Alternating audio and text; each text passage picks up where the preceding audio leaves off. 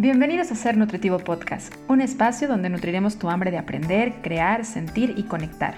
Soy Griselda Jiménez y junto a grandes colegas de la salud y buenos amigos, compartiremos contigo ciencia y experiencia para nutrir tu ser.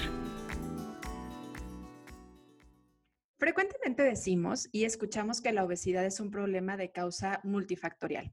Pero a pesar de ello, pocas variaciones se realizan en el esquema tradicional de atención a ella y sigue siendo el foco de atención solamente la dieta y el ejercicio. En los últimos años se ha realizado bastante investigación que deja en evidencia que hay una relación importante entre la cantidad, pero también la calidad del sueño con el tema de la obesidad y el sobrepeso. Entre ellas, mucha de la investigación que hoy podemos encontrar en idioma español, justo lo realizó la persona que va a ser voz de, esta, de este tema y va a ser nuestra guía. Y él es Samuel Durán, quien es nutricionista con maestría y doctorado en nutrición y alimentos por la Universidad de Chile. También es profesor y también es investigador y un excelente divulgador de la ciencia a través de las redes sociales. Bienvenido, Samuel, y muchísimas gracias por decir que sí a esta entrevista de Ser Nutritivo Podcast. No, muchas gracias por la invitación. Un gusto desde Chile hacer este podcast. Muchas gracias. Oye, Samuel, me gustaría pedirte de favor que me ayudes a presentarte un poco. Nos gusta saber qué hay detrás del profesional que se interesa por, por descubrir un poco e informarse sobre este tema, muy particularmente en tu caso. ¿Qué te llevó a ti a decir, oye, voy a investigar este tema de la relación que hay con el sueño y la obesidad y el sobrepeso. ¿Cuál fue la razón que te movió a ti a indagar y buscar más en esta, en esta relación? Mira, me mataste con la pregunta porque en realidad yo entré al laboratorio de sueño, yo hice mi magíster y doctorado en el INTA, que es una institución muy reconocida a nivel latinoamericano. Y mi magíster fue en promoción de la salud y trabajé en, con estudiantes universitarios. Y he mantenido estudios en universitario hasta el día de hoy. Y al año siguiente, antes de terminar el magíster, dije voy a postular al doctorado, porque ya tenía 30 años y dije ya estoy un poco viejo, entonces o, o lo postulo ahora o no.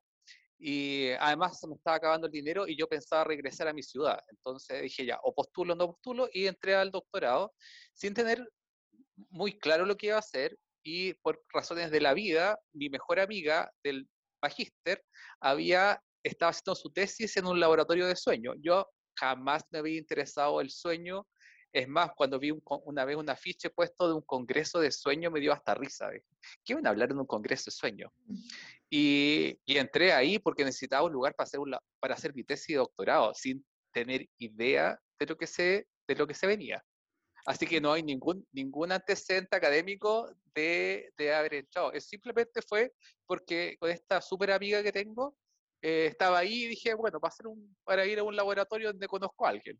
Un poco el destino, pero yo creo que ahora que ya te has adentrado mucho más, probablemente te ha maravillado, ¿no? Como yo ahora que estuve leyendo mucho de la investigación que tú mismo y junto con otros profesionales e investigadores han publicado, realmente la evidencia está impresionante de la relación que hay con el sueño y una mala calidad de sueño también, no solo la cantidad de sueño, con la relación que hay con toda esta parte metabólica. Y es que yo pensaba un poquito cuando, cuando platicamos sobre este tema en particular y pensé, bueno, es que, ¿qué, ¿qué cantidad de cambios hemos vivido como sociedad? Si pensamos un poco en la forma en la que vivían nuestros abuelos, nuestros bisabuelos, a la forma en la que vivimos nosotros y la forma solamente de pensar en el último año que hemos vivido una pandemia, cómo nos ha cambiado la vida y cómo estos cambios han tenido un fuerte impacto con la forma en la que trabajamos, la forma en la que procesamos nuestros alimentos, disponemos de alimentos. Hoy disponemos de alimentos desde cualquier plataforma, pedimos comida y hay una gran disposición, pero también esto ha generado un impacto muy fuerte en nuestra rutina de sueño. Entonces, yo pienso en esto y digo, qué impresión, ¿no? O sea, hablando de los años 60 para acá, ha habido un cambio exponencial en la forma de vida y mucho ha afectado el ritmo de, descansar y de, tener una buena vigilia. Platícame, ¿qué dice la ciencia al respecto? A ver, ¿qué, es lo que observa la ciencia que está generando impacto en el sueño? A ver, lo primero, estamos nosotros en una sociedad de 24 horas, especialmente tú, ¿de qué ciudad eres? De, Guadalajara, Jalisco, México. que son ciudades grandes, ¿cierto? Las ciudades grandes son ciudades de 24 horas donde tú de repente, no sé, yo he ido a Sao Paulo y en Sao Paulo es una ciudad que dice de 24 horas, porque tiene supermercado abierto durante la noche, las discotecas, los restaurantes están todos abiertos. Y además de eso, nosotros estamos trabajando con un montón de cosas y todo es para ayer. Siempre nuestros, jefes nos piden informes, aquí no voy a acusar a mi jefe, pero nos piden informes, trabajo, esto, rendir A, rendir B, y todo es para ayer. Entonces, estamos en una sociedad de 24 horas. Y de alguna forma, si necesitamos más trabajo o más diversión o pasarla bien, ¿dónde restamos tiempo? Le restamos tiempo al dormir, porque es el único espacio que le podemos restar tiempo. Porque nosotros no nos vamos a restar tiempo en pasarla bien, no le vamos a restar tiempo en comer, ni le vamos a restar tiempo en trabajar, pero sí podemos restarle tiempo al dormir. Porque, entre comillas, para, es algo que uno no es, consciente, por lo tanto tampoco para muchos es necesario. Ahora, ¿qué ha visto la evidencia? Es que en los últimos años y en las últimas décadas ha disminuido las horas de la, las horas que la gente duerme, la cantidad de sueño ha disminuido. Y eso en todos los grupos etarios. O sea, si uno piensa en los niños, probablemente tú cuando niña, te, no sé a qué hora los mexicanos, me refiero 20 años atrás, 30 años atrás o 40 años atrás, los papás los mandaban a acostarse, por ejemplo. Son las 9 o son las 8 y no hay televisión en la noche, sino que se va directo a la cama. En cambio ahora uno ve niños pequeños que están a las 11 de la noche, a las 12 de la noche, viendo televisión, viendo programas de adultos, y nadie le parece raro. Yo recuerdo en España en un verano que habían parejas jóvenes y con los hijos en el coche al lado eh, a la una de la mañana. Las parejas estaban en un restaurante, en un pub y ahí con el hijo al lado. Eh, un bebé de un año, dos años ahí medio dormido. Entonces uno dice, ¿y eso es normal? ¿Ya? Entonces hemos normalizado un montón de situaciones que hace 20 o 30 o 40 años atrás no eran normales. ¿ya? Eh, nosotros además somos latinos y los latinos nos gusta la vida nocturna, ¿cierto? Eh, en Chile las fiestas parten, no sé cómo, fiesta o actividad uh amigo, no sé cómo se llama, así, a las 10 de la noche. Claro, ahí empiezan, ¿no? Va a empezar. Claro, eh, eh, en los países nórdicos se acaba a las 8 y nosotros partimos a las 10. ¿Ya? Entonces, tenemos además un, un tema con el, con eh, un nocturno que tiene que ver muy latino, muy español, muy italiano, ¿cierto? De esta vida nocturna. Y además el clima ayuda también a, esa vida nocturna. Entonces, de alguna forma, estamos, le estamos robando horas, al horas de sueño y no estamos generando una, por un lado, una tremenda deuda de sueño, andar con sueños súper normal, y uno llega al trabajo y te pregunta, ¿cómo estás? Estoy muerto sueño. Pero decir que uno está muerto sueño es como, está bien, en la vida. Lo hemos normalizado. hemos normalizado andar, andar, andar con sueño. Entonces ahí viene un problema importante, el dormir poco, en estudios observacionales, estudios epidemiológicos, estudios de seguimiento de personas por 10 años, por 15 años, por 20 años, lo que ha mostrado que la gente que duerme menos aumenta el riesgo de obesidad. Y detrás de eso hay alteraciones hormonales, alteración del sistema nervioso central, alteración de sistemas de recompensa, que de alguna forma van gatillando, ¿cierto? Que dormir poco y dormir mal vaya favoreciendo el desarrollo de obesidad. Por supuesto, si uno duerme poco, tienes ganas de hacer actividad física, si te levantas con sueño y tú vas temprano, te vas a las 5 de la mañana vas al gimnasio, a las 6 de la mañana vas al gimnasio, dormiste mal, dormiste poco, probablemente no vayas. Claro, o no rindas, ¿no? Tampoco va a haber rendimiento. Y me llama mucho la atención que hayas comenzado con el tema de los niños, porque también yo creo que sí, efectivamente, esto ha afectado mucho a los pequeños, pero también está muy generado por la, el aplaudir la productividad. Ahora es aplaudible el que una persona, no solamente lo hemos normalizado, se aplaude, se le reconoce a alguien que duerme poco se ha vendido la idea de que es una persona que tiene más voluntad, ¿no? ¿Por qué? Porque hemos visto que la persona que produce más está bien que duerma poco. Y esto lo vemos desde niños, adolescentes. y tienes toda la razón, tienes toda la razón, porque aparece en entrevistas de repente a algún millonario famoso que duerme cuatro horas. Pero claro, son excepciones a la regla. Es como el, el que come comida chatarra y tiene un IMC de 18.5 y puede estar todo el día con papa frita, pero son excepciones de la regla. El, éxito de él no es por dormir cinco horas. Claro, y hay libros, ¿sabes? O sea, lo impresionante es que ahora se vende mucho esta idea y este esquema de levántate temprano y a veces no importa a qué hora te duermes, sino solamente levántate temprano. Y el sueño, creo yo que le hemos mermado mucho la función que tiene. Como dices, es lo primero que decimos, ah, pues aquí le puedo restar a todo lo demás del día, no. Y siento yo que tiene que ver porque poco estamos familiarizados con la función que tiene el sueño. Creemos que solamente descansar, reparar, pero no pensamos en todo lo que se involucra ahí, el impacto que hay a nivel metabólico, el impacto que hay a nivel hormonal. Platícanos un poco qué sucede durante la noche como para poder subirle un poquito el, el nivel a la importancia en la mente que tenemos las personas de lo que ocurre y por qué es importante dormir. A ver, nosotros estamos, vivimos tenemos un ciclo, que es un ciclo circadiano de 24 horas. Este ciclo circadiano se, comparte de eh, tres eh, eh, etapas, que vigilia, que es la donde estamos ahora, sueño no REM y sueño REM. ¿Ya? Y en este ciclo circadiano, y especialmente durante la noche, se sincronizan muchas hormonas. O sea, nosotros estamos llenos de relojes biológicos. Y los relojes biológicos que tenemos, que sincronizan hormonas y otros, y, otros procesos, ocurren, o la sincronización más importante ocurre durante la noche. ¿Ya? Entonces, si nosotros, eh, por ejemplo, dejamos de dormir o pensemos en la gente que hace turnos nocturnos, la gente que tiene que hace turnos nocturnos, que a veces gana mucho más dinero por hacer turnos de noche, pero ¿cómo es la calidad de vida de ellos? Es peor.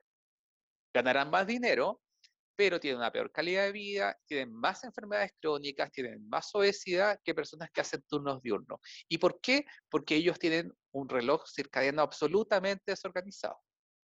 ¿Ya? Entonces es muy importante que eh, uno, uno vuelva a mirar el sueño no solamente como el descanso. Por ejemplo, para, un estudiante universitario, ¿qué es lo peor que puede hacer?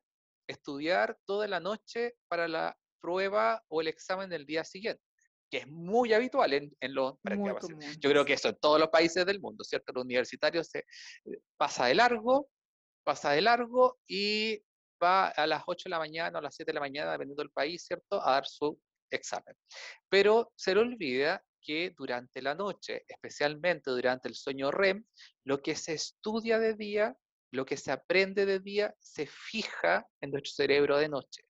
Por lo tanto, ese estudiante que estudió toda la materia, que no, sabía, que no se la había estudiado durante el semestre, ¿cierto? Toda la materia durante la noche, llega, da la prueba, puede ser que que le vaya bien, que responda, pero después esa materia entró y salió no quedó fija. Entonces después les pregunta una semana después sobre la información y no se acuerda de nada. Y esos son los profesionales que vamos a tener ahora, profesionales que no se acuerdan de nada porque todo lo hacen de noche y no duermen. Oye, hablando en cantidad, creo que hemos también generalizado las horas de sueño, ¿no? La mayoría de las personas preguntamos cuánto tenemos que dormir y creo que si hacemos un censo, la mayoría diría ocho horas.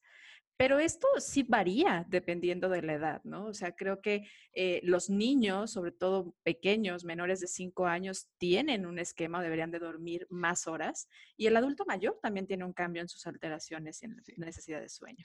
Sí, efectivamente, los adultos deberían dormir entre 7 y 8 horas. Esos son edad, horarios promedios. ¿ah?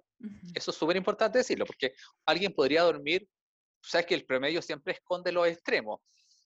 Alguien podría dormir cuatro horas y está fantástico. Y otra persona necesita quizá dormir 12 horas para, para, amanecer fantástico. O sea, ¿cuál es el requisito para amanecer fantástico? Que uno se levante con ánimo, se despierte antes que suene el despertador. O sea, que se despierte de forma espontánea. ¿Cuántas veces nos despertamos de forma espontánea? Creo que contadas. Probablemente contadas, ¿cierto? Contadas. ¿Ya? Porque muchas veces nos despierta un despertador y estamos muy, muy cansados, ¿ya? Y eso quiere decir que no, no hemos logrado, ¿cierto?, la plenitud del dormir. Entonces, para un adulto, dijimos aproximadamente 7 u 8 horas. Para un niño menor de 4 años son 12 horas. Para un entre 5 a 10 años son 10 horas. En el caso de un adulto mayor, igual es cercano a, la, a las 7 u 8 horas, no es tan diferente. También hemos normalizado que, la, que la, que las personas mayores tienen que dormir mal.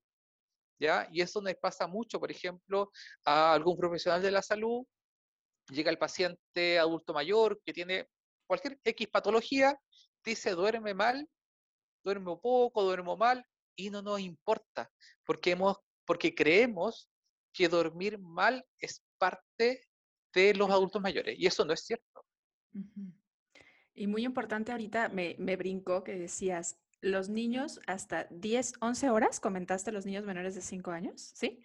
Wow. 12 horas. Porque eh, justo esto que decías, ¿no? De sí vemos niños de un año que a veces están, o de dos años, junto con los papás desvelándose en la cena. Y niños que están haciendo maratones de películas o de caricaturas muy tarde y que además no tienen, a lo mejor se levantan muy tarde también, pero esto también afecta porque no es... O se levanta, claro, o se levanta muy temprano porque tienen que ir al colegio. Sí. Y, y además un niño, a diferencia de un adulto, si uno tiene mucho sueño, un adulto va a estar con somnolencia, con ganas de quedarse dormido. En cambio, un niño que está con sueño va a ser muy inquieto. Entonces, probablemente este niño en clase le va bastante mal porque trata de jugar, porque trata de mantenerse despierto y dice, ah, no, este niño necesita medicamentos para controlar la ansiedad o, algún, o debe tener algún trastorno. Probablemente le falta dormir. Y ya automáticamente se piensa en un trastorno, ¿no? De hiperactividad o de este tipo. Exactamente. Ahora, ¿qué implicaciones, ahorita hiciste un poco de mención de ellas, de los efectos que tiene el dormir poco o el dormir mal en la parte metabólica? Pero vamos a intentar como desglosar un poquito, ¿no? ¿Qué pasa en cuestión del apetito cuando una persona no duerme bien? se han hecho varios estudios clínicos donde a personas se les hace un laboratorio de sueño se les deja dormir muy poco tiempo, por ejemplo, cuatro horas durante una semana, y después la siguiente semana ellos pueden dormir las horas correspondientes y les toman exámenes de sangre. Y lo que han encontrado es cuando eh, en, la etapa que duermen menos, se alteran hormonas, aumenta, por ejemplo, eh, grelina, que es una hormona que favorece el apetito, y disminuye los niveles de leptina, que es la hormona contraria, la hormona antagónica. Entonces, además, cuando se le hacen uh, test para ver qué le gustaría comer, esta gente elige generalmente alimentos ricos en grasa, ricos en azúcar, ricos en carbohidratos. ¿ya? Ahora, pasemos esto quizá al momento que nos vamos de fiesta, se acaba la fiesta, 3 de la mañana, 4 de la mañana, 5 de la mañana, y nos vamos a nuestra casa de vuelta, nos da hambre, eh, probablemente si vemos algún carro en la calle, vendiendo comida no saludable, vamos a comprar, ¿cierto? No nos va a importar nada la higiene, no nos va a importar nada la calidad, pero nos vamos a comer una tremenda hamburguesa con bebida azucarada, ya, porque probablemente tenemos toda una alteración, nadie llega a la casa a hacer una ensalada de lechuga con aguacate, con palta, no, la gente, ¿cierto? Todos, y todos, todos, todos, ¿cierto? Van a dedicarse a comer grasa y carbohidratos porque de alguna forma tenemos vueltas locas nuestras pobres hormonas. También se ha visto que la restricción de sueño puede alterar, por ejemplo, la glucosa y la insulina. Si alguien tiene un paciente diabético frente a un médico, un nutricionista, un nutriólogo, ¿cierto? Una enfermera, eh, ¿no? ¿alguna vez hemos preguntado al paciente diabético cómo duerme? El dormir mal altera la glucosa y altera la insulina. Por lo tanto, probablemente hay un mal control metabólico de una persona que duerme mal. Quizás esa persona que duerme mal, que se queda viendo tele o televisión hasta la 1, 2, 3 de la mañana, además va, probablemente va a levantarse en algún momento, va a ir al refrigerador, va a ir a comer algunas cosas uh, y va a tener un desorden importante. Ya hay un estudio japonés, si no me equivoco, chino, que mostraba que las personas que dormían mal tenían hemoglobinas glicosiladas más altas pacientes diabéticos. Claro, por la afectación que hay en la utilización, en este caso, de la glucosa. Y además aquí, ahorita que decías también de la insulina, pues tiene la relación también con el tema del peso, ¿no? La acumulación de la grasa, considerando el impacto que tiene la insulina a nivel hormonal. Exactamente, también se han visto estudios que restricción también de una semana se altera glucosa, insulina, balance simpático vagal, aumenta algunas proteínas inflamatorias eh, proteínas inflamatorias. Entonces, hay todo, y esto es agudo, o sea, eh, no es porque yo llevo un mes durmiendo mal, dos, tres días. Imagínate que es muy normal ahora para un profesional joven dormir mal una temporada completa, ¿o no? Sí, que a lo mejor toda la licenciatura, toda la carrera se la pasa durmiendo mal y esa es su normalidad, ¿no? El dormir poco, entonces, ¿qué afectaciones puede tener? Y de ahí estamos viendo eh, adultos jóvenes con cuestiones metabólicas que antes considerábamos que podrían darse más en edades avanzadas. y después vienes y después abusas de la cafeína, de las bebidas energéticas para lograr estar conciliar, ¿cierto? Mantenerte activo en, el trabajo y que no se note, ¿cierto? Todo el cansancio. Claro, y justo me iba a regresar un poquito por ahí porque hablaste de la afectación al sistema nervioso central simpático. Tal vez para muchos sea como, ok, ¿qué significa esto? ¿No? ¿Qué pasaría si yo no duermo bien en mi sistema nervioso y cómo lo podría yo sentir a nivel corporal esta afectación en el sistema nervioso? A ver, el sistema nervioso autónomo eh, que generalmente uno lo pasa en la universidad como en primer año y se olvida rápidamente, ¿cierto? Se divide en simpático y parasimpático. En general, durante el día está más activo el simpático y durante la noche hay un equilibrio entre el simpático y el parasimpático, ya lo que nos permite eh, una cierta relajación, etc. Ahora, dependiendo del tipo de sueño, en el REM, por ejemplo, aumenta el simpático, en el no REM como que se equilibran ambos. Ahora, esta desregulación de este sistema nervioso simpático y parasimpático puede llevar a otras desregulaciones, ¿ya? A nivel hormonal, a nivel de proteínas, etcétera. Y podría ser, podría ser, y esa es una de las hipótesis que había en el laboratorio, que, la desregulación del sistema autónomo podría llevar a un montón de procesos metabólicos alterados a futuro antes que, o sea, que quizá hay una desregulación del sistema nervioso autónomo antes que aparezca el colesterol elevado antes que se eleva la glucosa, antes que se altera la insulina, probablemente quien, está detrás alterado es el sistema nervioso autónomo. Interrumpo unos minutos de este episodio porque me entró una duda. ¿Ya me sigues en redes sociales? ¿Ya sigues a Ser Nutritivo Podcast en Instagram y en Facebook? Recuerda encontrarnos como Ser Nutritivo Podcast o bien a mí, la voz de Ser Nutritivo Podcast, como Nutrióloga Gris en Instagram y en Facebook como Body Santé.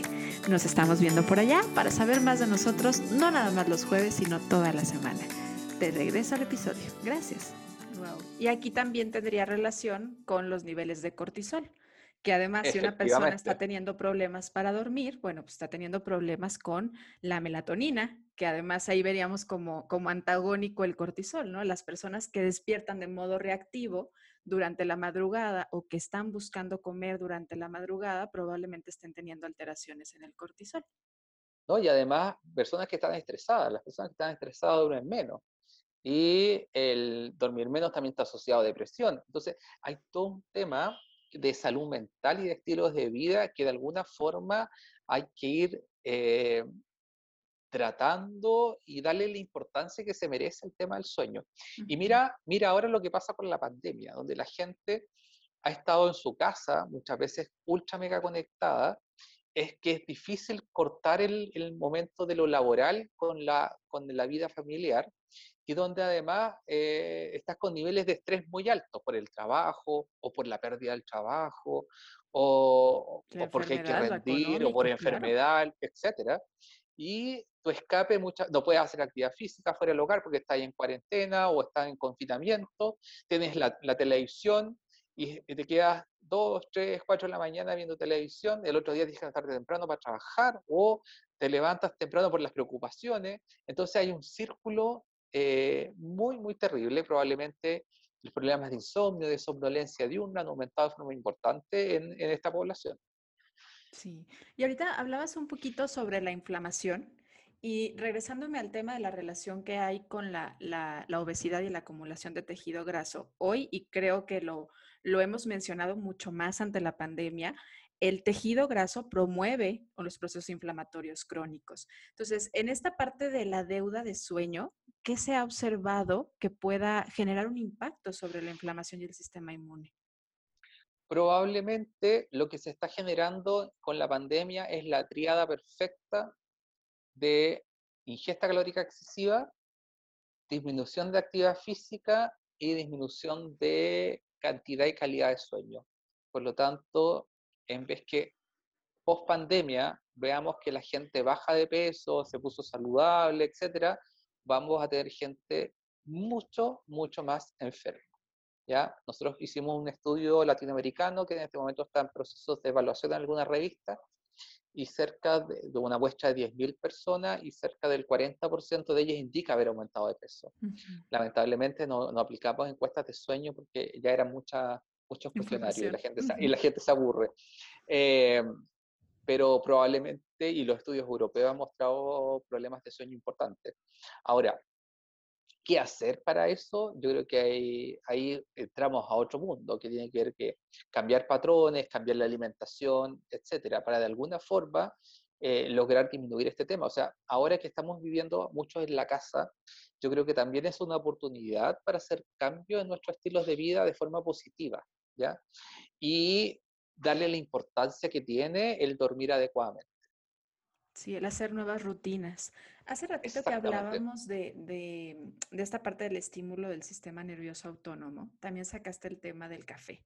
Y yo me quiero regresar un poco ahí, porque creo que no por nada el café es la bebida más consumida del mundo, ¿no? Yo creo que tiene que ver, además de que pues, tal vez huele muy rico, es muy sabroso, hay, eh, además es toda una experiencia sensorial, también tiene que ver con esta eh, necesidad que tenemos humanamente, en manera como colectiva y muy comunitaria, de estar despiertos y de bloquear el sueño, nuestra necesidad de tener estar activos todo el tiempo. Pero no solo el café, el alcohol, las bebidas energetizantes que tanto se consumen. Bueno, ¿cuál sería la recomendación ahí para que las personas no tengan afectación en su calidad de sueño y en su tiempo de sueño en relación al consumo de estas bebidas? A ver, pasamos un poco a lo que se llama higiene de sueño, ¿ya? Y dentro de la higiene de sueño, bueno, hay personas que son, eliminan rápidamente la cafeína y otros eliminan lentamente la cafeína, ¿ya? en las personas que eliminan lentamente la cafeína y son los que se toman un café a las 7, 7 8 de la noche y después no pueden dormir, ahí claramente la recomendación es que tome el café solo en la mañana, ¿ya? Y no tome café ni bebidas con cafeína en la tarde, que incluye café, té, mate, bebidas energéticas y bebidas polas.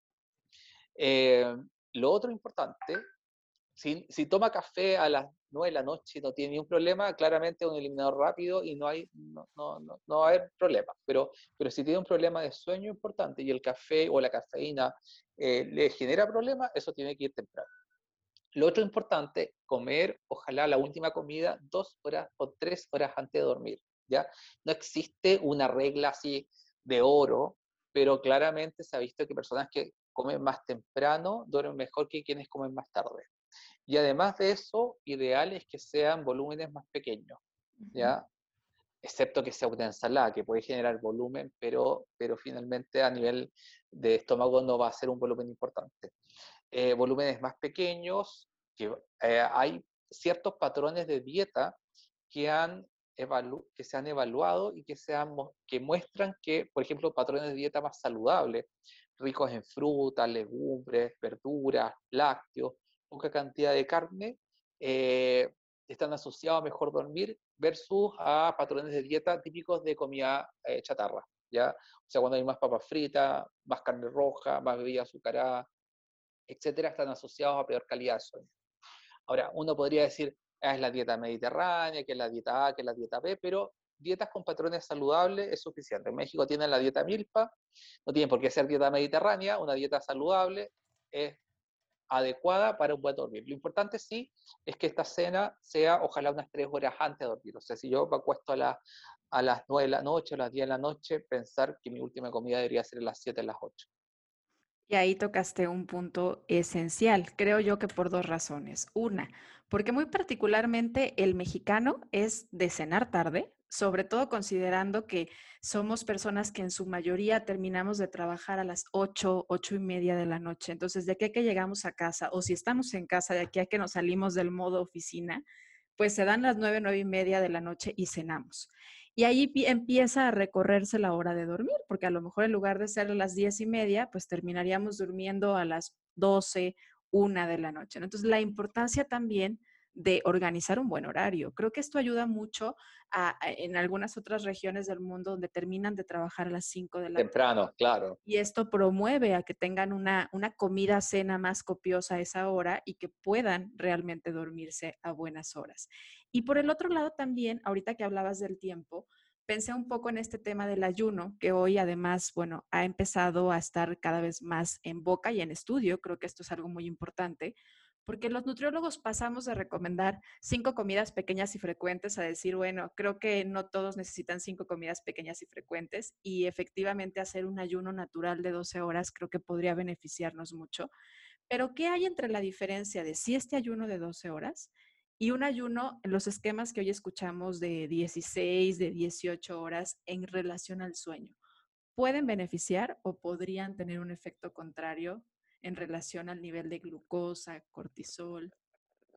Buena pregunta. Sabes que todavía no hay mucha información sobre esto. Yo estuve hablando hace poco con, con Sofía Cienfuegos, que es una nutricionista chilena, que ella eh, está haciendo su doctorado en una universidad norteamericana y en ese laboratorio trabajan con ayuno intermitente por los últimos 30 años.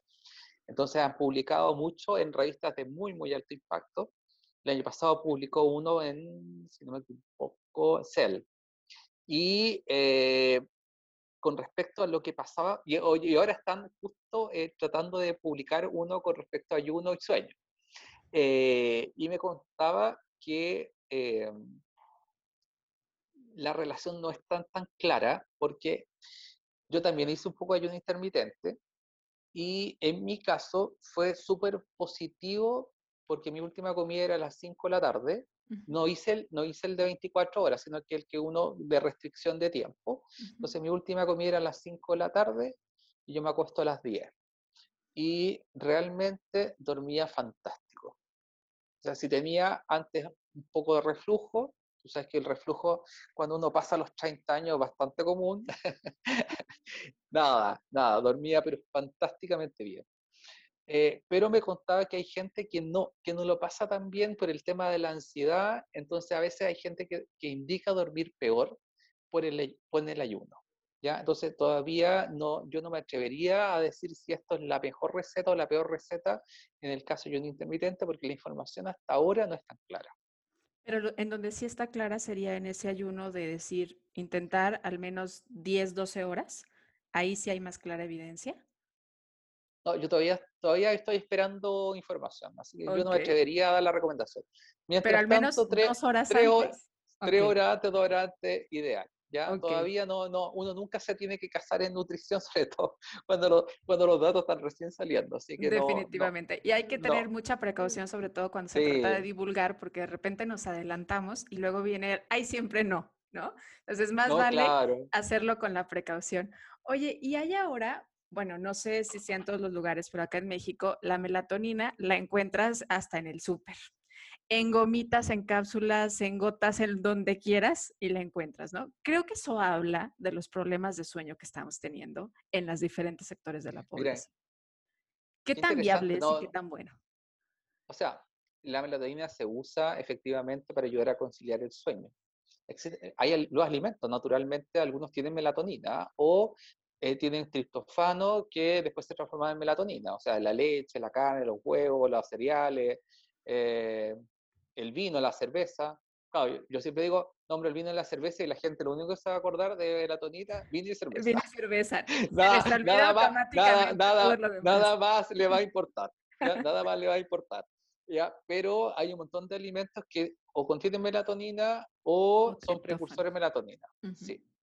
Eh, me parece preocupante porque por un lado la industria te está entregando cafeína para mantenerte despierto y te está entregando melatonina para que logre dormir. Entonces, como tenemos, tenemos productos para, para los dos grupos necesitados, no, no lo había escuchado, no, no, no, no, tenía idea de, de, esa venta melatonina. Me parece, me parece simpático, pero también me parece terrible que tiene que ver con una que la industria ya captó la necesidad de la gente de dormir. Claro, y además a mí ah. algo que me preocupa muy fuerte es el tema de la disponibilidad de ello. O sea, es tan fácil que la gente vaya y lo compre y además tan accesible que a lo mejor lo van a hacer por periodos muy largos. Y creo que esto puede generar un impacto a mediano o largo plazo. No, además de eso, la melatonina no, te va, no te va a no te va a ayudar a resolver el problema. Porque si estás con problemas de sueño, hay un problema de fondo que hay que resolver. ¿Ya? La melatonina es como tomarse el café cuando uno durmió más o menos mal por ABC motivo y ese café te ayuda a, a sentirte con más energía. Te puede, te puede servir una vez, pero no te soluciona el problema. Claro, sigues durmiendo mal, solamente Sigue durmiendo mal. Exacto, entonces yo creo que hay que ir a los problemas de fondo, y los problemas de fondo, por supuesto hay cosas que dependen de uno y cosas que no dependen de uno. El que uno pueda llegar temprano del trabajo, eso no depende de uno, lamentablemente, especialmente en Latinoamérica, nuestros horarios de trabajo son muy, muy extensos y además se mira mal si alguien se va a la hora. Sí, siempre es como, ya le urge salir, ¿no? Y, pues sí, creo que las personas necesitamos empezar a entender y creo que, bueno, desde pequeños empresarios hasta grandes empresarios deberíamos de empezar a sensibilizarnos de que es una necesidad que el desconectarnos, que además esto nos permite estar más saludables, tener como decías, esta fijación de la información, ser más realmente más productivos, porque ¿Qué productividad puede tener una persona que ha dormido mal y que no tiene una calidad de vida? No solo de sueño, de vida, porque es parte de una, buena, de, una buena rutina, como bien lo decías, de higiene de sueño, el descanso, la recreación, ¿no? Y creo que esto a veces no cabe espacio en las horas. Yo espero que el sueño se transforme en una moda. Hasta ahora no es una moda, pero espero que más adelante el dormir bien sea como una moda. Así como hacer ejercicio se ve, se ve bien, que alguien llegue en bicicleta se ve bien, que la gente que duerma a la hora se vea bien también, que signifique, eh, ah, que, no sé, es como un estatus mejor.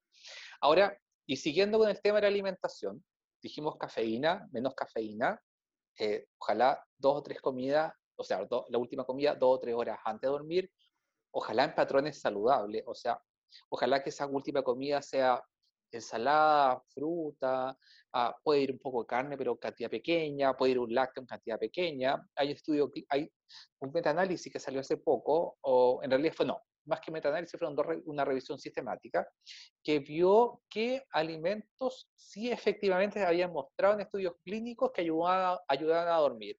Y eran dos, la leche, ¿ya? Y que yo creo que la receta, ¿cierto?, de las abuelitas de leche caliente antes de dormir sí tiene evidencia científica, al parecer, y el otro es el jugo de cerezas. Ok. ¿Ya? La jugo de cereza puede ser un poco más complejo porque a veces depende de las temporadas, ¿cierto? Pero la leche va a estar disponible todo el año. Y al parecer, personas que tienen problemas de sueño, tomarse un vasito de leche o una taza de leche tibia va a ser fantástico para que duerman mejor. Hay gente que dice, no, yo con una copita de alcohol duermo bien. Sí, el alcohol es un inductor de sueño pero no ayuda a tener un sueño profundo. Así que ojo con las copitas de alcohol, mejor tómese la copa leche.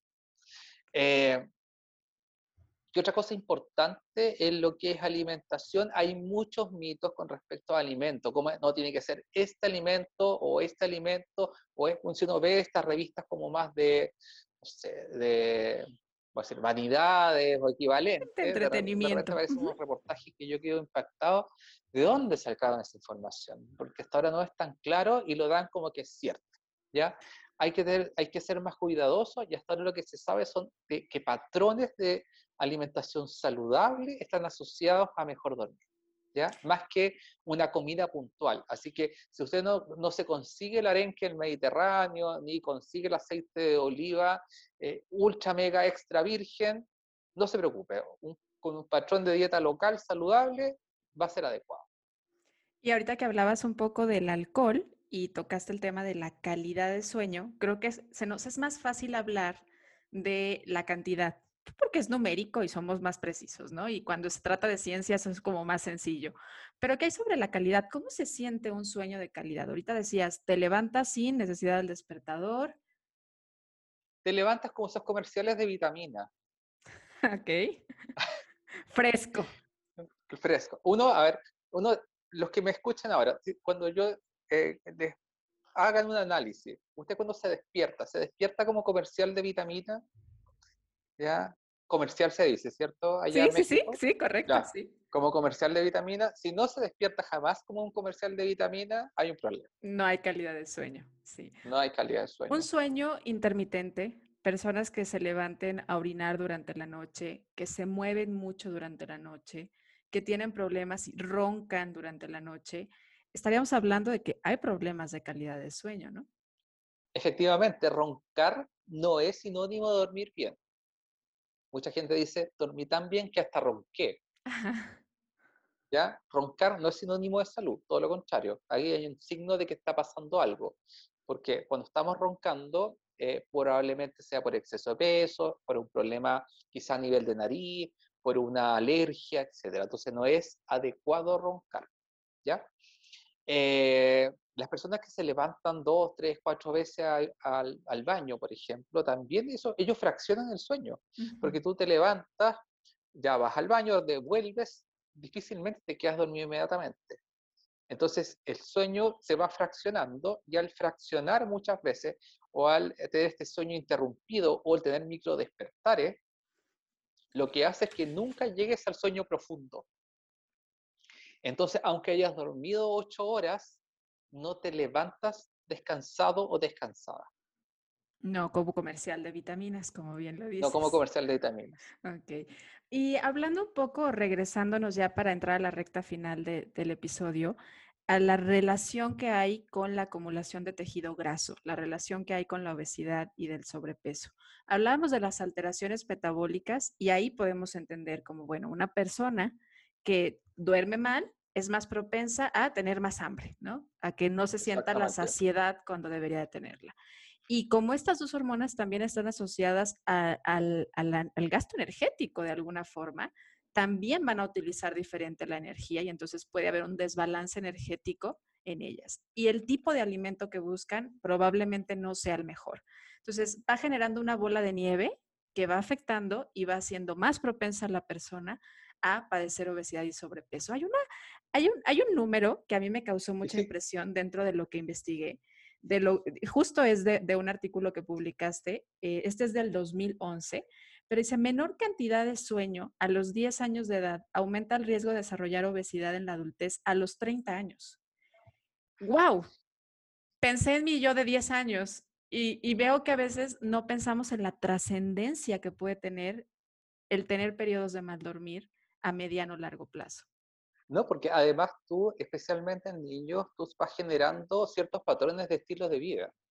Si a los niños pequeños no les enseñas a lavarse los dientes, a comer fruta, a comer ensalada, a acostarse a la hora, eh, probablemente para él va a ser muy natural cuando ya sea adolescente, cuando ya sea universitario o cuando ya tenga una vida laboral o familiar, que es normal acostarse a cualquier hora, que es normal eh, no dormir, que es normal estar con sueño.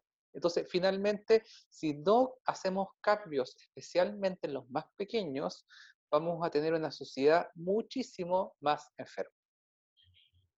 Y aquí es pensar en el impacto también que tiene, porque muy probablemente si tú te dedicas a, dormir o das este, esta rutina a tus pequeños, también tú como papá vas a tener una mejoría en tu sueño, porque muchas veces los papás no duermen porque el niño no se duerme. ¿sí? Exactamente, exactamente. Eh, o sea, de, de alguna forma esto ayuda a que se genere ciertas estructuras familiares. Muchas, probable, nosotros encontramos en un estudio, esto no lo publicamos, sí, que en eh, padres de menor escolaridad los niños tenían rutinas peores de sueño. Probablemente tiene que ver con uh, padres de menor escolaridad, menor acceso a información y no le dan cierta importancia a la alimentación, a la actividad física y también al sueño. Probablemente tiene que ver con eso. Eh, pero tampoco eh, la información de sueño está tan expedita en, en a nivel de colegio, a nivel de universidad. Yo creo que hay muchos profesionales que nunca han escuchado el tema de sueños, por ejemplo, o un nutriólogo que quizás esta es la primera conversación de temas de sueño y más adelante quizás debería, debería en la consulta, por ejemplo, el nutriólogo hablar del sueño o consultar cómo duerme. Ya quizá él no va a dar un medicamento, pero sí puede dar una orientación y temas de higiene de sueño. ¿ya? A ordenar patrones de sueño. Imagínate un paciente diabético que le dan colaciones nocturnas a las 11, a las 2 de la mañana. O sea, tenemos, despertamos a ese paciente para que a las 2 de la mañana coma algo. o, o, cómo ajustamos la dieta de una persona que trabaja en turno de noche o que trabaja en la minería.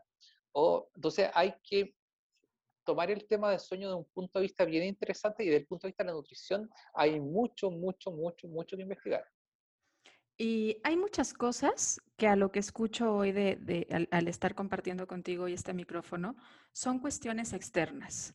Y aquí a veces es muy fácil señalar como lo que desde afuera no podemos hacer, ¿no? Como pues estamos expuestos a la luz de la pantalla porque ahora los niños aprenden desde casa y cómo se las quito. O eh, salgo a las ocho y media de la noche y yo no puedo dormirme y cenar tan temprano. ¿Qué sí podemos hacer? En cuestiones sencillas, cosas que sí ayudan a mejorar nuestro sueño sería, y lo mencionabas ahorita para puntualizarlo, cenar tres horas antes.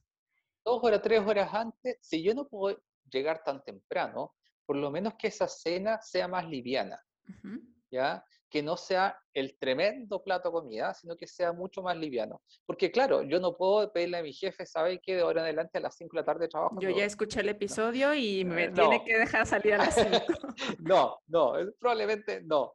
Entonces, es mejor llegar, llegar inmediatamente y una cena liviana.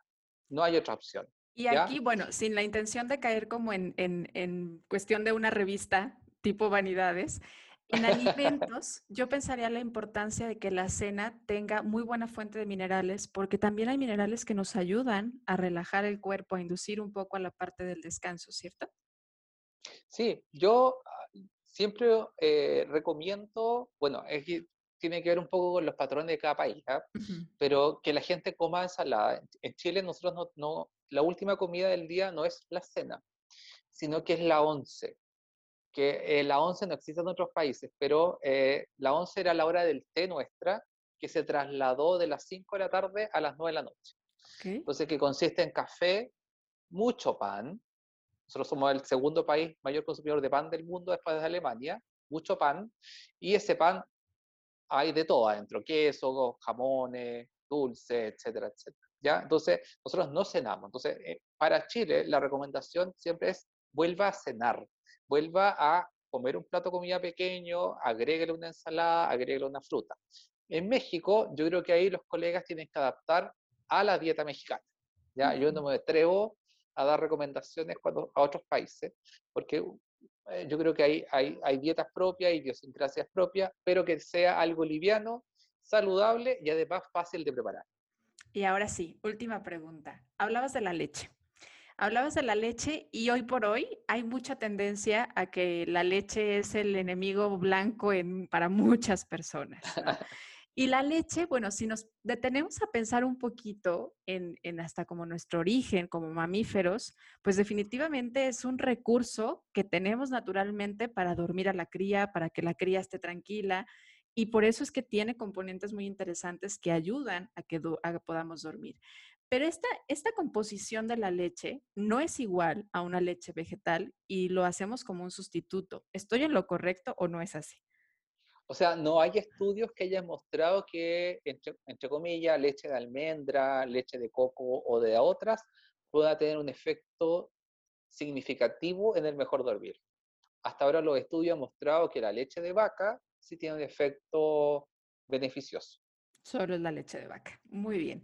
Pues ahora sí. de verdad, muy agradecida contigo con lo que nos has compartido. Te cuento que en Ser Nutritivo Podcast creemos que la nutrición no es solamente un tema de lo que nos llevamos a la boca y nos gusta sensibilizar de que se trata de nutrirnos físicamente, sí, pero también mentalmente y también espiritualmente y que eso es lo que conforma una persona que está bien nutrida.